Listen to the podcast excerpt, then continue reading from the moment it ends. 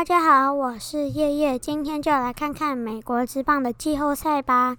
这次季后赛有一个不常见的队伍，叫做圣地亚哥教士队。他虽然没有很厉害，但我觉得打进季后赛就很厉害了。这次的世界大战队伍是光芒队和道奇队，总共七战四胜。最后的赢家是道奇队，他暌违了三十二年，终于再次得到了冠军。这次美国职棒虽然受到新冠肺炎的影响，但是还是成功的比完世界大赛。嗯，最后一战呢，光芒队先发投手是史奈尔，前五局没有失分，只被敲了一支安打，还投出了九次三振的好投，将比数维持光芒一道奇零领先。不过六局下一局出局后。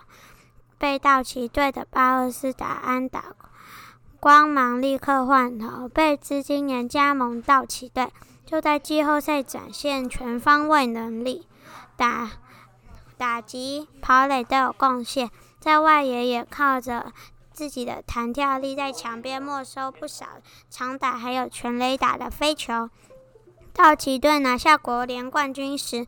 总教练罗伯兹就曾感慨地说：“有贝兹真好。”接下来呢，乌利亚斯牛棚投手用再见三振为球队成功关门，所以道奇三，光芒一，所以道奇就是今年的世界大战的冠军啦。我们就来期待明年的比赛啦！拜拜。以上的内容来自联合报新闻网站。